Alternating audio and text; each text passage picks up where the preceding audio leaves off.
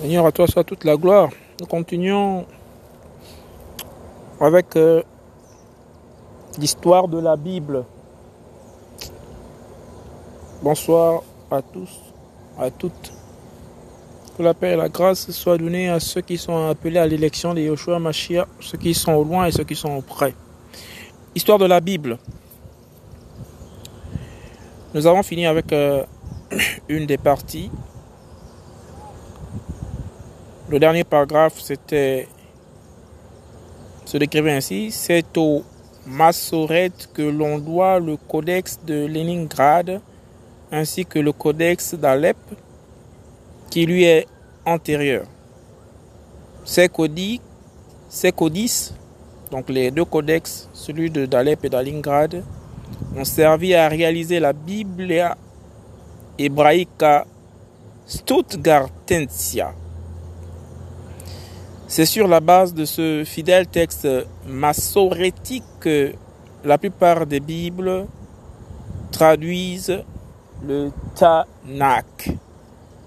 Notez ici que Tanakh s'écrit T majuscule, A minuscule, N majuscule, A minuscule, K majuscule, H minuscule.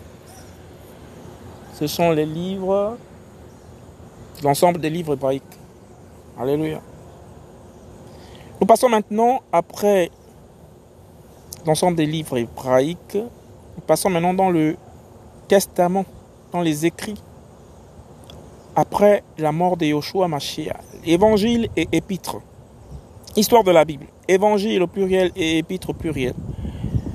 Pour les évangiles et les épîtres, on dénombre plus de 5500 manuscrits grecs et plus de 20 000 manuscrits de version, c'est-à-dire des traductions anciennes. À titre de comparaison, pour euh, Iliade et Odyssée, donc l'Iliade et l'Odyssée, d'Homère, on dénombre que 6 643 euh, manuscrits. Alors l'Iliade et l'Odyssée, ce sont des roman de civilisation gréco-romaine, la Grèce, la Grèce antique. Et on ne nombre que 653 manuscrits.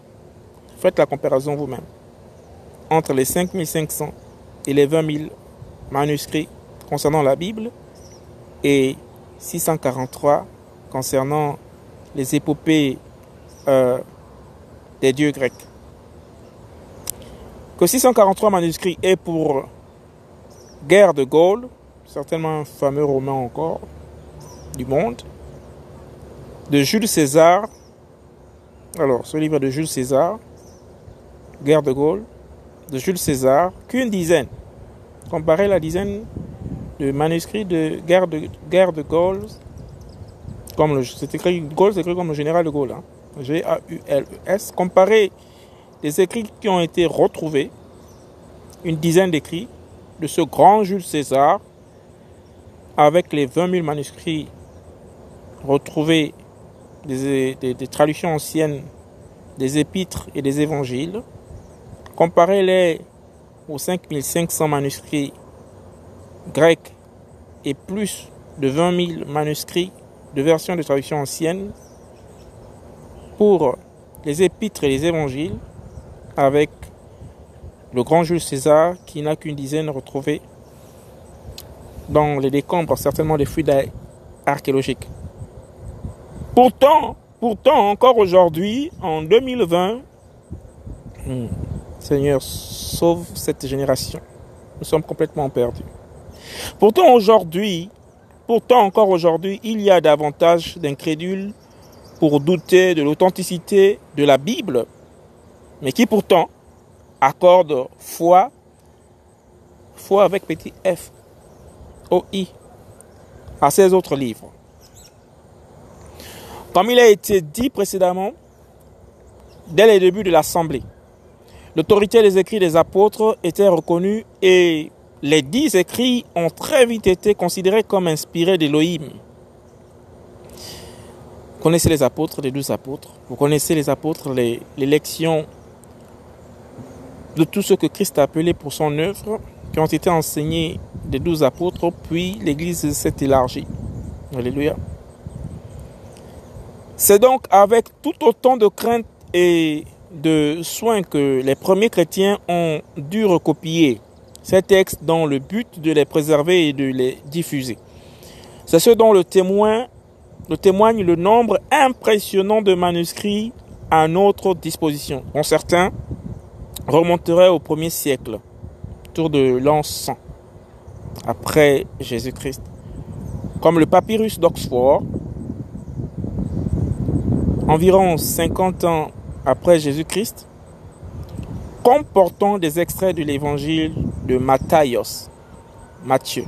Donc, allons 50 ans après la mort de Yoshua Mashiach, parce que Yoshua Mashiach est le centre de toutes choses, avant Jésus-Christ, après Jésus-Christ, 50 ans après sa mort, des preuves attestant, nous sommes au, à, un demi-siècle de, de, au début de cette ère, au début du, du, du, du, millénium précédent, donc 50 ans avant de commencer les 1000 ans, dans l'ère à laquelle nous sommes, donc à la cinquantième année du balbutiement de l'ère à laquelle nous sommes, de l'âge à laquelle nous sommes, après la mort de Yahushua Mashiach et la résurrection de Yahushua Mashiach, c'est sur euh, un papyrus d'Oxford, environ 50 ans après Jésus-Christ, comportant euh, des extraits de l'évangile de Matthias, que nous retrouvons ce témoignage pour euh, compléter le nombre impressionnant des autres témoignages qui ont été rapportés plus haut, de 5500 à 20 000. C'est impressionnant. C'est-à-dire que le Seigneur est présent au travers tous les jours, tous les âges. Histoire de la Bible. En plus de l'ensemble des manuscrits grecs, dont la rédaction s'étale du 1er au 15e siècle, c'est-à-dire de l'an 1, c'est-à-dire de l'an 1, donc premier siècle, 100, les 100 premières années après la mort de Yoshua et la résurrection de, Yoshua, à 1500 ans, donc au 15e siècle, autour de 1400, nous pouvons nous appuyer sur les traductions antiques en latin.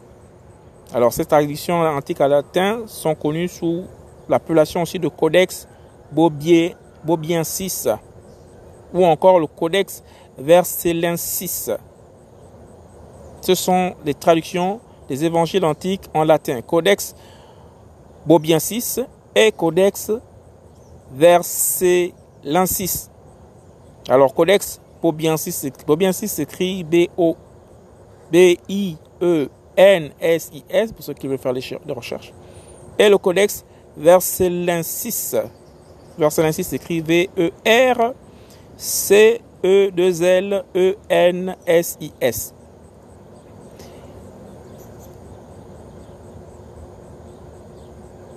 Éthiopien, slave, arménien, syriaque, nous avons quant à eux, ces langues précitées, le codex Syro-Sinaiticus. Alors Syro s'écrit S-Y-R-O, S-I-N-A-I-T-I-C-U-S pour les recherches. Ensuite, le codex Syro-Curetonianus.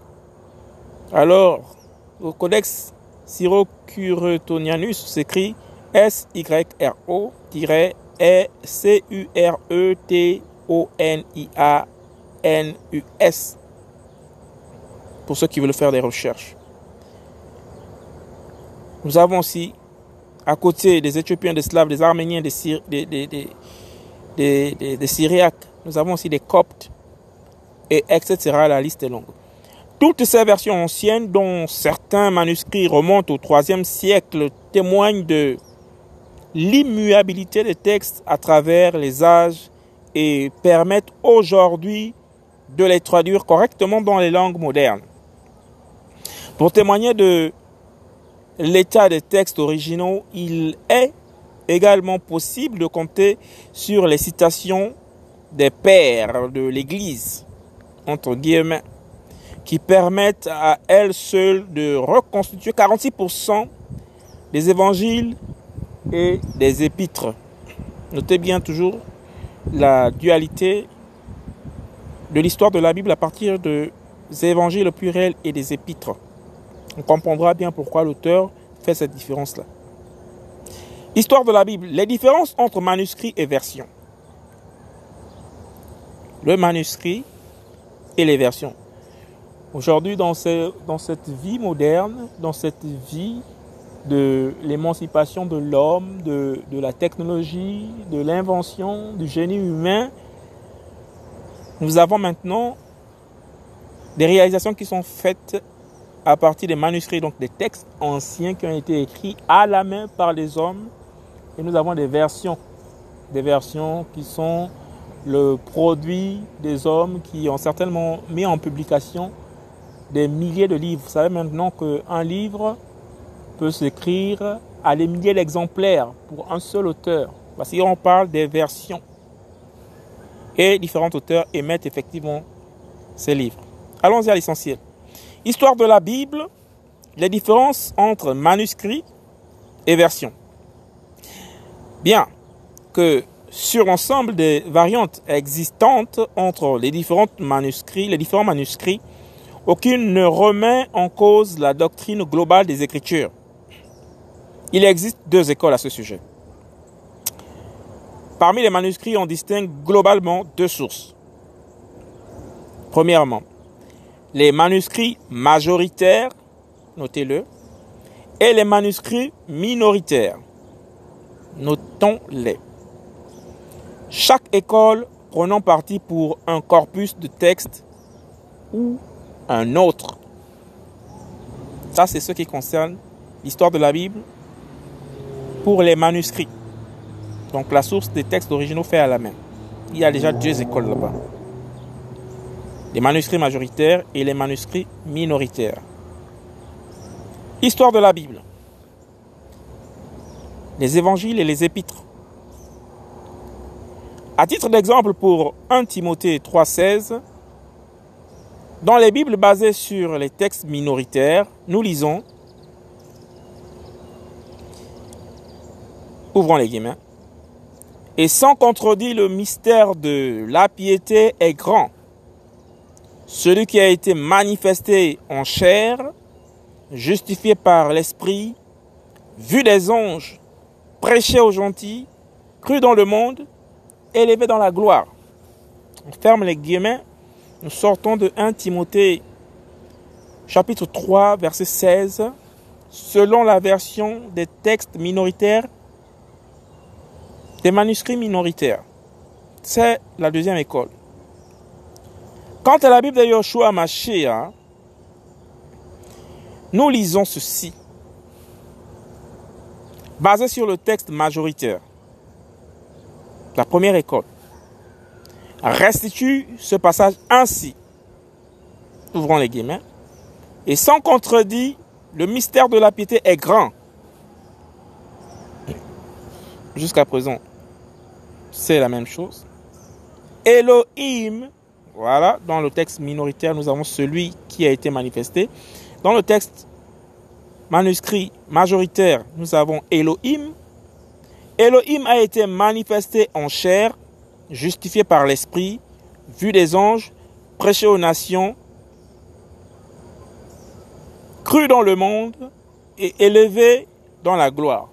Il y a une forte différence ici entre le pronom démonstratif celui, C-E-L-U-I, retranscrit dans les textes minoritaires de la deuxième école et la Bible de Yoshua est repartie dans les textes majoritaires originaux en gardant le nom de Elohim. On a mis le pronom démonstratif alors que le Seigneur s'était déjà révélé à son peuple Israël s'est révélé à ses, à, ses, apôtres et s'est révélé à la naissance de l'Église. Il s'est fait connaître. Mais nous avons quand même dans les textes minoritaires des gens qui changent encore sous les écrits et les évangiles alors que c'est la puissance révélée de l'esprit selon les définitions de l'évangile, c'est la puissance de la prophétie révélée aux hommes. Nous avons encore des gens qui changent cette révélation-là par des pseudo-traductions. Nous avons un pronom démonstratif, celui, pour remplacer le nom déjà qui est connu d'Elohim. Toute la différence dans ce texte de 1 Timothée chapitre 3 verset 16. Et sans contredit, le mystère de la piété est grand. Celui qui a été manifesté en chair, justifié par l'Esprit, vu des anges, prêché aux gentils, cru dans le monde, élevé dans la gloire. Notez celui. Deuxième, quant à la Bible de Yoshua Hamashiach, basée sur le texte majoritaire, restitue ce passage ainsi. Et sans contredit, le mystère de la piété est grand. Elohim a été manifesté en chair, justifié par l'Esprit, vu les anges, prêché aux nations, cru dans le monde et élevé dans la gloire. Alléluia.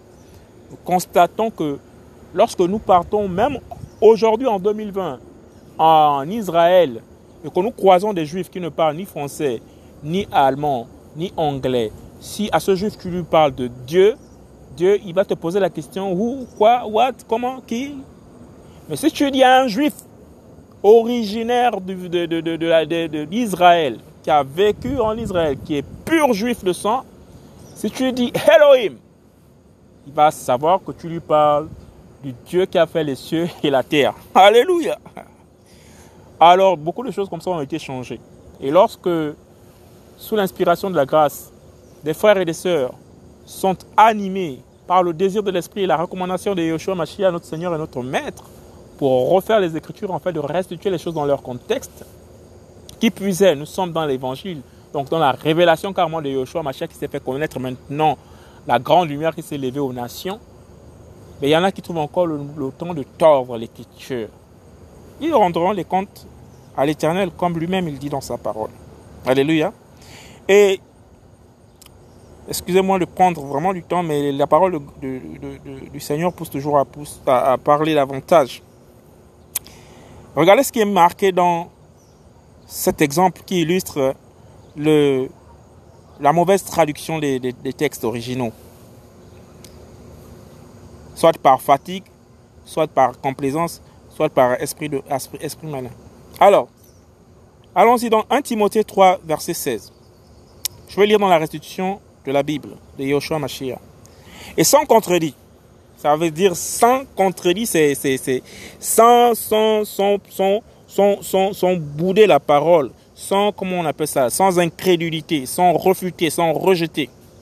Le mystère de la piété est grand. Le mystère de la piété, c'est le fait que Dieu, Yahushua Mashiach, notre Seigneur notre Roi, le véritable Elohim qui est connu de tout l'univers qui a fait l'univers est venu sur la terre, s'est manifesté en chair. Et la chair s'est faite, l'esprit s'est fait, chair.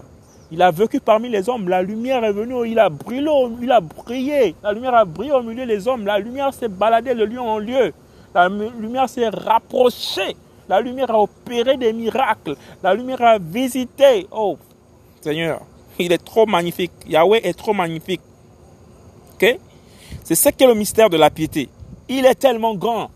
Voici pourquoi personne sur cette terre ne peut être archibishop ou grand bishop ou général ou quoi que ce soit pour recevoir toute la science.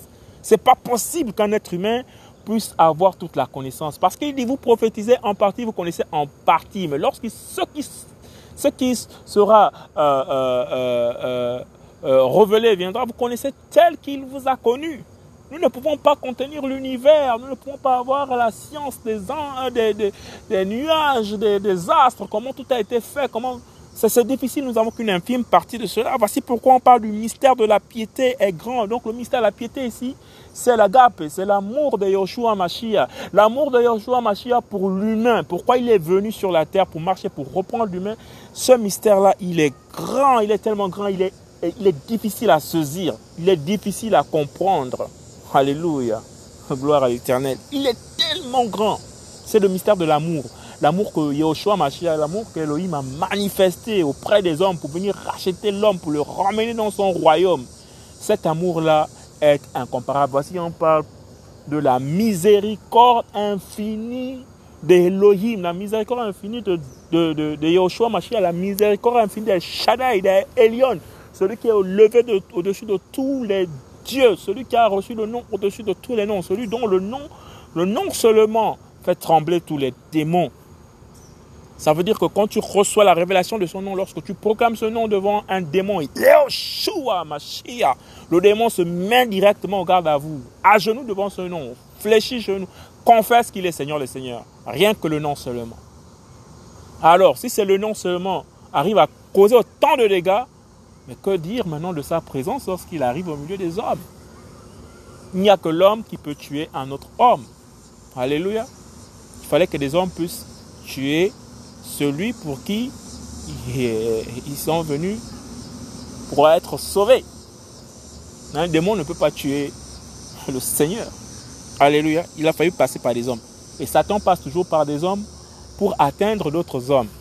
Parce qu'il il sait qu'il a été vaincu à la croix. Alléluia. Revenons maintenant dans ce que nous voulions dire tout à l'heure.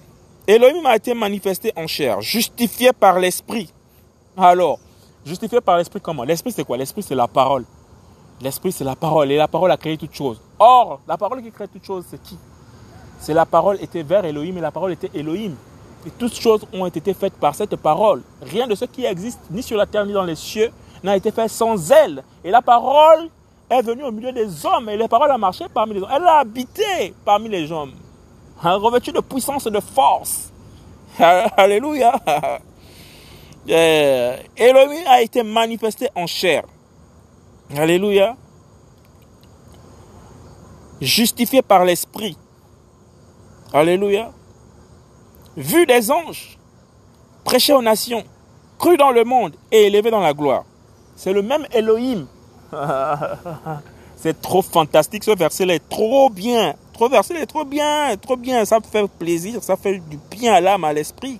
Quelle nourriture, quel délice. 1 Timothée, chapitre 3, verset 16. L'esprit de révélation nous donne carrément, nommément comme ça, étape par étape. Tu vas énumérer les étapes là manifesté en chair une fois, justifié par l'Esprit deux, vu des anges trois, prêché aux nations quatre, cru dans le monde cinq, élevé dans la gloire six. Ça s'arrête à six. Le chiffre parfait, le chiffre de l'homme. Comme quoi il est venu ressusciter l'humanité tout entière. Il s'est donné lui-même euh, euh, euh, sur la croix en tant qu'homme pour devenir le deuxième Adam. Parce que le premier Adam a perdu la lumière et l'esprit. Alors il fallait qu'un autre Adam qui a, qui a c'est le premier Adam qui a complètement plongé l'humanité tout entière dans le péché. Il fallait un autre Adam qui puisse venir ressusciter l'humanité tout entière et le sortir du péché. Donc il fallait un homme. Il fallait un homme qui s'est offert en offrant de sacrifices perpétuels de façon à ce qu'il n'y ait plus aucun autre sacrifice d'animaux. Arrêtez les sacrifices d'animaux. Vous qui sacrifiez les animaux pour elle que dire, je ne sais pas quelle bête. Vous, tout ce qu'on sacrifie, la parole dit que vous les sacrifiez aux démons. C'est des sacrifices qu'on fait aux démons. Que les sacrifices des animaux s'arrêtent dans ma nation au nom de Yahushua. Car un seul sacrifice a été fait. Alléluia. Nous allons continuer. Elohim a été manifesté en chair. Manifesté en chair comment? L'esprit de révélation a été manifesté en chair. La manifestation de la chair, c'est l'esprit. L'esprit qui vient habiter dans le ventre de Myriam. Oh, le mystère de la pété est trop fort. Une, dame qui appartient à la tribu des Lévites, des sacrificateurs, des descendants d'Aaron, Myriam, la femme de Joshua, euh, la femme de Jésus-Christ de Nazareth, la mère de, euh, pardon, Myriam, la mère de Jésus-Christ de Nazareth, Yoshua Mashiach, qui est descendant des Lévites, qui appartient à la tribu de, de, de, de, de Lévites, qui appartient à la tribu, qui, de, qui, est l'ancêtre de, de la descendante de Aaron, de Moïse, de Myriam. Cette Myriam-là que, que, les, que, les gens ont retranscrit par euh, Marie, mère de Jésus. Cette Myriam-là est de la lignée, de la même famille que, Zacharie le prophète. Pourquoi je dis qu'elle appartient à, la famille de, de, Lévite? Pourquoi je dis que Marie, la mère de notre Seigneur, qui appartient à à la tribu de ceux qui ont reçu le mandat de travailler dans le temple pour le Seigneur Pourquoi je le dis? Parce que tout simplement, on dit que lorsque Marie est enceinte, à son sixième mois de grossesse, ce miracle, cet esprit qui vient habiter en elle, elle va vers sa sœur ce que vous appelez les cousines. Elle va vers sa sœur. Or, chez les Hébreux, ils sont tellement liés, ils sont des frères. Elle va vers sa sœur Elisheba, que vous avez appelée Elisabeth. Vous avez donné le nom d'une déesse gréco-romaine. Elisheba de son vrai nom grec. Elle va vers sa sœur, que vous appelez sa cousine, dans les montagnes là-bas. à son sixième mois de grossesse pour aller saluer Elisheba, qui est la femme de, un, de, de, de d'un lévite. Or, les lévites, sont ceux qui ont droit au sacerdoce, au service dans le temple de l'éternel. Zacharie. Zacharie qui est le père de Johann Baptiste, que vous avez appelé Jean-Baptiste.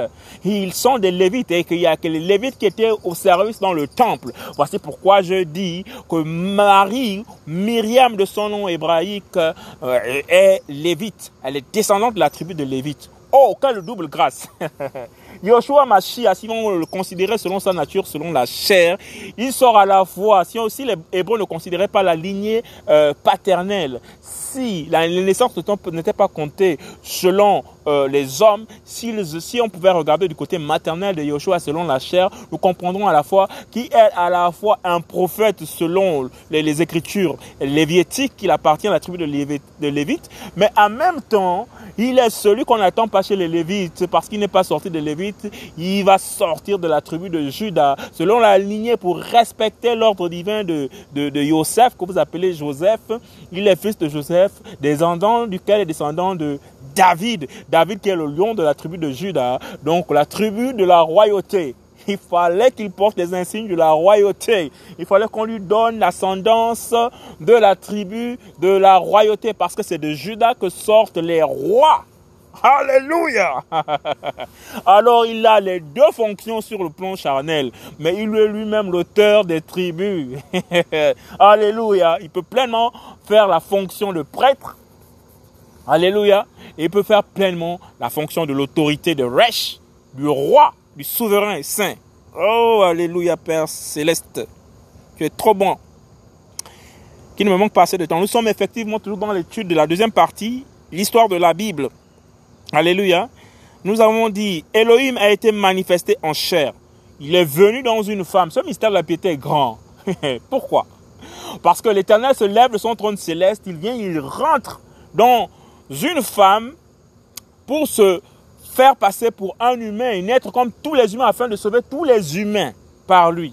Alors la parole a dit plusieurs siècles à l'avance, plusieurs millénaires au travers de la bouche de ces prophètes, que la Vierge sera enceinte. Oh, cette Vierge qui n'est même pas encore née il y a 100 ans. Cette Vierge qui n'est même pas encore née il y a 200 ans. Cette Vierge qui n'est même pas encore née il y a 500 ans. Cette Vierge qui n'est pas encore née il y a 600 ans, il y a 700 ans, il y a 800 ans. Mais il y a des hommes qui ont parlé là-bas depuis l'époque là-bas de Moshe, depuis l'époque là-bas des rois, depuis l'époque là-bas des Strass, depuis l'époque de Jérémie, depuis l'époque de Jacob, depuis l'époque de David, que la, la Vierge, c'est-à-dire celle qui ne connaît pas d'homme, c'est-à-dire celle qui n'a pas encore péché, celle qui ne s'est pas encore liée en alliance de mariage, la Vierge, celle qui est complètement euh, euh, euh, pure, va attraper une grossesse. Comment c'est possible d'être féconde alors qu'on n'a commis aucun rapport direct avec un homme pour être enceinte? Celui qui défie toutes les lois de la nature parce qu'il est l'auteur de la nature, il peut venir créer dans la nature ce qui n'existe pas. Alléluia.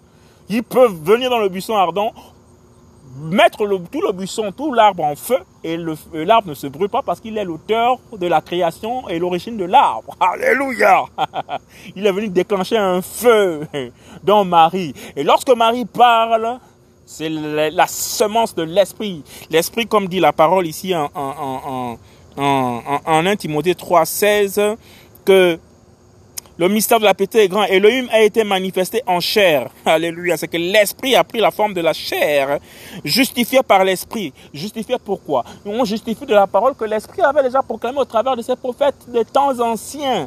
Que une vierge, toi la vierge, tu seras enceinte. Et ensuite, justifié parce que les anges, par rapport à la prophétie qui a été dite antérieurement, les anges viennent encore confirmer à Marie que tu seras enceinte, tu enfanteras un fils que tu donneras le nom de Emmanuel, c'est-à-dire Dieu parmi les hommes, Elohim parmi les hommes, Yahushua parmi les hommes. Les anges sont les envoyés de l'éternel. Lui-même, il dit que non. Écoutez, plus que les anges, vous êtes mes messagers, allez-y dire à cette femme-là que je viens habiter en elle. Et comme lui ne peut pas se renier, ne pas rejeter, euh, rejeter sa parole, il accomplit effectivement ce qu'il a dit qu'il va venir faire. Il rentre dans le ventre d'une femme pour venir naître. Oh Il y a ce qu'on appelle chez les Hébreux un sérieux problème. Il y a une femme qui a attrapé une grossesse, mais elle est fiancée. Doit-on la lapider? Mais les mêmes anges vont dire à la descendance de David, oh toi, Joseph, que vous appelez Joseph, sois tranquille, jeune homme, sois véritablement tranquille, parce que en ce moment, l'enfant qui arrive là, c'est ce que euh, 1 euh, Timothée 3,16 déclare que il a été justifié par l'Esprit. Ce n'est pas n'importe qui. Vu des anges, alléluia, les anges ont vu cet homme. Les anges voient cet homme tout le temps. Les anges l'admirent. Les anges prient pour lui. Les anges chantent à sa gloire. Les anges le louent matin, midi et soir. Les anges sont à son service. Michael obéit à sa parole. Alléluia. Gabriel obéit à sa parole. Les anges sont à son service. Les anges sont les messagers de l'Élohim. Les anges sont les messagers de l'Éternel. Les anges sont les messagers de Yahushua Amashia. Alléluia. À toi soit la gloire, papa. Oh. Prêchez aux nations. Qui prêchons-nous aujourd'hui? La prédication, la prêche. La prêche, c'est de laisser conduire par l'esprit. C'est l'esprit qui utilise les corps humains pour prophétiser, pour proclamer les paroles qui ont été annoncées. Ainsi, pendant que Yahushua Mashiach est en train de proclamer des paroles de vérité à, à, à, à Yohanan le Baptiste lorsqu'il se voit, c'est l'esprit de prophétie qui est en train de saisir, donc l'esprit de Yoshua qui parle au travers de, de, de Yohanan le Baptiste pour dire, oh, tu viens à moi alors que c'est moi qui dois venir vers toi. Je ne suis pas digne de porter les sandales, hein, des souliers. Oh, c'est lui, c'est lui, c'est lui dont il est écrit. Il est saisi parce qu'il est en train d'attester ce que l'Esprit avait déjà confirmé au départ. Et c'est celui dont on prêche, c'est celui dont Jean-Baptiste est en train de prêcher dans le désert. Qu'il y a quelqu'un, repentez-vous, changez de situation, changez de vie. Oh, je rentre dans la prédication, je suis poussé par l'esprit. allons-y, allons-y, allons-y, allons-y, allons Je préfère m'arrêter par là. Vu des anges prêcher aux nations, cru dans le monde. Seigneur Jésus-Christ, c'est toi qui es prêché aux nations en ce moment. Toutes les nations te connaissent. Ils connaissent Jésus-Christ de Nazareth. Ils connaissent Yoshua Mashiach. Cru dans le monde. C'est nous qui étions dans le monde, qui t'avons cru et tu nous as sortis du monde pour venir à toi. Élevé dans la gloire. Qui a été élevé dans la gloire? Et Yoshua Mashiach. Ils ont mis les rameaux, ils ont célébré le roi qui rentre dans Israël, monté sur, comme dit la parole, monté sur le dos d'un anon, le petit d'un âne. Il rentre en victoire, le roi d'Israël, et on crie à la gloire de la proclamation de l'évangile dans les lieux célestes. Hosanna, Hosanna, béni soit celui qui vient au nom du Seigneur, selon que l'Apocalypse dit. Ils ont proclamé déjà cette prophétie pour déclarer, pour annoncer la venue du roi des rois, le Machia, dans la terre de ses ancêtres. Le roi des rois est rentré. Alléluia élevé dans la gloire. Il a été élevé dans la gloire. Il est reparti depuis le, mont des Oliviers. Il est monté euh, au, lendemain de, sa résurrection, à la sortie de sa résurrection, lorsqu'il a passé ses 40 jours encore avec ses frères et ses sœurs en partage. Il a été élevé de la terre en montant vers, le, vers les cieux dans sa gloire. Il est reparti dans sa gloire. Et il a dit, ne craignez rien. De la même façon dont il est monté, de la même manière dont il reviendra sur le même endroit des monts des Oliviers. Alléluia. Sur, la même endroit, sur le même endroit des monts des Oliviers. Mais il reviendra maintenant de la même façon. Pourquoi aux endroits des Oliviers? Pour dire encore à Israël, son élection, son premier fils, son premier amour, pour dire que, mais regardez, je suis monté de la terre, selon les Écritures, selon vos ancêtres. De la même façon, je suis revenu, voici mes mains je suis là. Et il va venir établir son règne de mille ans. Alléluia. Il va venir établir son règne de mille ans. Il va venir devant Israël pour prendre Israël, son élection. Alléluia. Et ensuite, la bête sera relâchée pour un peu de temps. Alléluia. Et ensuite, l'église, entre-temps, sera déjà enlevée. Hein. Nous serions déjà enlevés. Oh Seigneur, ne nous oublie pas. Histoire de la Bible. Seigneur, merci. Les textes minoritaires. Les manuscrits dits minoritaires sont appelés ainsi car ils ne représentent que 5% des manuscrits disponibles. On les appelle également alexandrins. Donc quand on parle de manuscrits minoritaires, on fait allusion aux Alexandrins, avec S à la fin. Car pour la plupart, ils seraient de source égyptienne. Alléluia. Sûr que les textes minoritaires, vu que Israël a vécu en Égypte, et que pendant la, persécution, lorsque euh, il y a eu encore le schisme d'Israël, et que les tribus d'Israël se sont divisées, certainement, d'autres sont repartis en Égypte. Parce que les Hébreux sont éparpillés à travers le monde. Alléluia. Histoire de la Bible. Étonnamment, malgré leur infériorité numérique, c'est sur ceci que la plupart des Bibles modernes se basent. en Égypte, c'est pas possible. En effet, ces manuscrits sont plus anciens et également mieux conservés. C'est normal, il y avait tellement une succession de rois là-bas, tout était ordonné là-bas, que les, que les majoritaires. Par exemple, le Codex Vaticanus est daté du milieu du 4e siècle, c'est-à-dire 400 ans après, la, naissance de Yoshua Mashiach. Le Codex Sinaiticus, également de la même période, et le Codex Alexandrinus du 5e siècle. En raison de cette ancienneté, la critique moderne pense donc qu'ils sont plus proches des manuscrits originaux et il lui accorde davantage de crédit. C'est ainsi que, suivant cette pensée, West Coast, W-E-S-T, C-O-W-T, et Hort, H-O-R-T, ont compliqué ces manuscrits pour publier en 1880 le texte grec sur lequel la plupart des Bibles modernes se basent. Plus tard, Heberhard, E-B-E-R-H-A-R-D, Heberhard Nestlé, Nestlé comme le lait Nestlé, et après lui Kurt, K-U-R-T, Kurt Halland, A-L-A-N-D. Kurt Halland en feront une révision qui lui restera cependant très proche. Les premières publications de la Bible ont commencé. Alléluia. En outre, la spiritualité et la doctrine plus que douteuse de Westcott et Hort, les textes minoritaires prétendument meilleurs sont en vérité de piètre qualité. Alléluia. Le plus important d'entre eux le Codex Vaticanus est sorti mystérieusement des bibliothèques du Vatican en 1481. Il lui manque la majorité du livre de la Bereshit, c'est-à-dire Genèse, Bereshit en hébreu, une partie des Tehillim, c'est-à-dire les psaumes.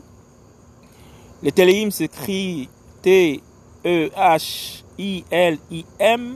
c'est-à-dire les psaumes. Matthias, Matthieu, 6, chapitre 6, 2, verset 3, les épîtres de Timothéos, Timothée, les épîtres de Titos, Tite, et Philémon, Philémon, et l'Apocalypse, Apocalypse, dans son intégrité. Il fourmille également de multiples erreurs, notamment historiques et scientifiques Quant au Cordex Sinaiticus, il a été retrouvé par euh, Tish Hendroff. Tish Hendroff s'écrit T-I-S-C-H-E-N-D-O-R-F. Tish Hendroff dans les poubelles d'un monastère au pied du mont Sinaï. C'est dire la valeur que les moines accordaient à ce dernier. John William Bourgon. John William Bourgon. Bourgon s'écrit B-U-R-G-O-N. Grand défenseur des textes bibliques et particulièrement des textes majoritaires dira Voici les propos de John William Bourgon. S'ils avaient été des manuscrits valides, il y a longtemps qu'une lecture assidue les aurait réduits en pièces. Nous soupçonnons que ces manuscrits sont redevables pour leur conservation et ce uniquement à leur côté diabolique. Cela démontre que l'Assemblée les a rejetés sans les lire. Autrement, ils auraient été usés par trop de lectures et serait disparu.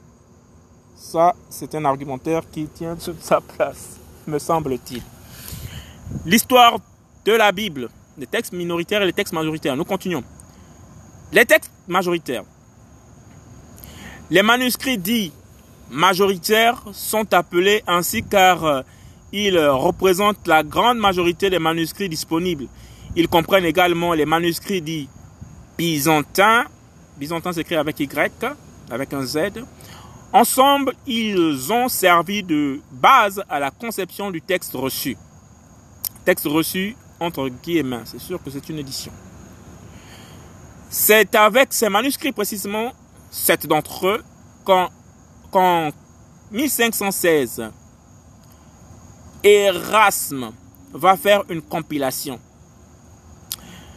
Celle-ci subira plusieurs révisions en 1519 et en 1522. Luther, Luther s'écrit L-U-T-H-E-R, basera sa traduction allemande sur la révision de 1519. En 1550 et en 1551, Robert Estienne introduira la division en versets.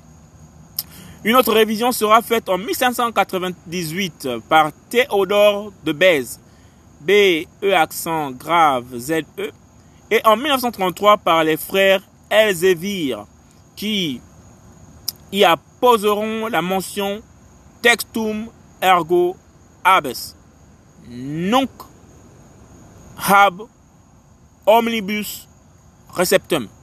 C'est-à-dire, tu as donc le texte maintenant reçu par tous. On parle depuis de textus receptus, le texte reçu, que nous avons mentionné plus haut. C'est sur celui-ci que les versions de Bible comme la Bible d'Olivetan, la Bible Genève, la Bible les, les, maîtres, les maîtres de Sassy, la Bible l'épée Martin, l'épée, la Bible l'épée, la Bible Martin, la Bible Osterwald, etc. se sont basés. Il y en a tellement. Histoire de la Bible. En plus de suivre la majorité des manuscrits, le texte reçu s'accorde également avec les traductions anciennes comme la Peshitta. Peshitta s'écrit P-E-S-H-I-D-T-A. La Bible italique, la Bible vaudoise et la Vulgate. Ainsi que les citations des Écritures faites par les pères, entre guillemets, de l'Église. C'est donc, de loin, le texte le plus, fait, le plus fiable et le plus proche des originaux. Alléluia. Histoire de la Bible, nous sommes dans les textes majoritaires et les textes minoritaires, c'est-à-dire les évangiles et les épîtres. Nous comprenons pourquoi les évangiles ont été mis évangile au pluriel et épître au pluriel. Majoritaire, minoritaire au pluriel. Comprenons pourquoi les Bibles ont été falsifiées. Les Bibles françaises. Allons-y et parlons-en. La pratique de la traduction des Écritures était quelque chose d'admis et pratiqué déjà chez les Juifs. La Septante, traduction grecque du Tanakh, en est un témoignage. Il en est de même chez les chrétiens des premiers siècles avec la Peshitta et la Vulgate. Cependant, au fil du temps, le catholicisme va priver le peuple de la Bible et imposer la vulgate latine comme la seule version autorisée et reconnue comme inspirée. Il va falloir attendre le XIIe siècle pour voir émerger de nouvelles tentatives de traduction en langue populaire. C'est Vaudès ou Pierre Valdo. Valdo s'écrit V-A-L-D-O. Vaudès, c'est son nom. V-A-U-D-E-S. Alors, Pierre Vaudès, un riche marchand lyonnais qui, désirant se consacrer au Seigneur suite à la mort d'un ami, vendit tous ses biens et finança la traduction de plusieurs livres de la Bible en franco-provençal. Vaudès s'opposait également à la distinction entre clergé et laïc. La doctrine de la transsubstantation dans l'Eucharistie l'attachement de l'Église catholique aux biens temporels, etc. Cette opposition entraînera son excommunication et celle de ses disciples par, par le concile de Vérone en 1184, en 1184. Ce concile a pour principe d'excommunier Vauder. Ceci donna, ceci donna naissance à un mouvement appelé à ses débuts les pauvres de Lyon et plus tard les Vaudois. Entre guillemets. Ce sont ces mêmes Vaudois qui, au XVIe siècle, en se joignant à la réforme protestante, vont également financer la première traduction française de la Bible basée sur les textes hébreux et grecs. C'est Pierre-Robert Olivetan qui réalisera ce travail en se basant principalement sur les textes hébreux des Massorettes et le texte grec d'Erasme. La Bible d'Olivetan sera publiée en 1535. Celle-ci accompagnera les réformateurs français et sera révisée par Jean Calvin et Théodore de Bèze en 1540. Bible de l'épée. Les frères Elzévir et des pasteurs de Genève en 1669, Bible de Genève. David Martin en 1707, en 1707, Bible Martin et Jean-Frédéric Osterwald en 1744. Bible d'Osterwald. Histoire de la Bible. Seigneur, merci de toutes ces révélations et qu'elles apportent la lumière à qui de droit. Que nos yeux comprennent, voient et que nous soyons dirigés parfaitement par ta lumière et ta vérité. Toi-même, tu es la parole révélée, toi-même, tu es l'esprit. Père Saint véritable, aide-nous. Merci. Et à tantôt.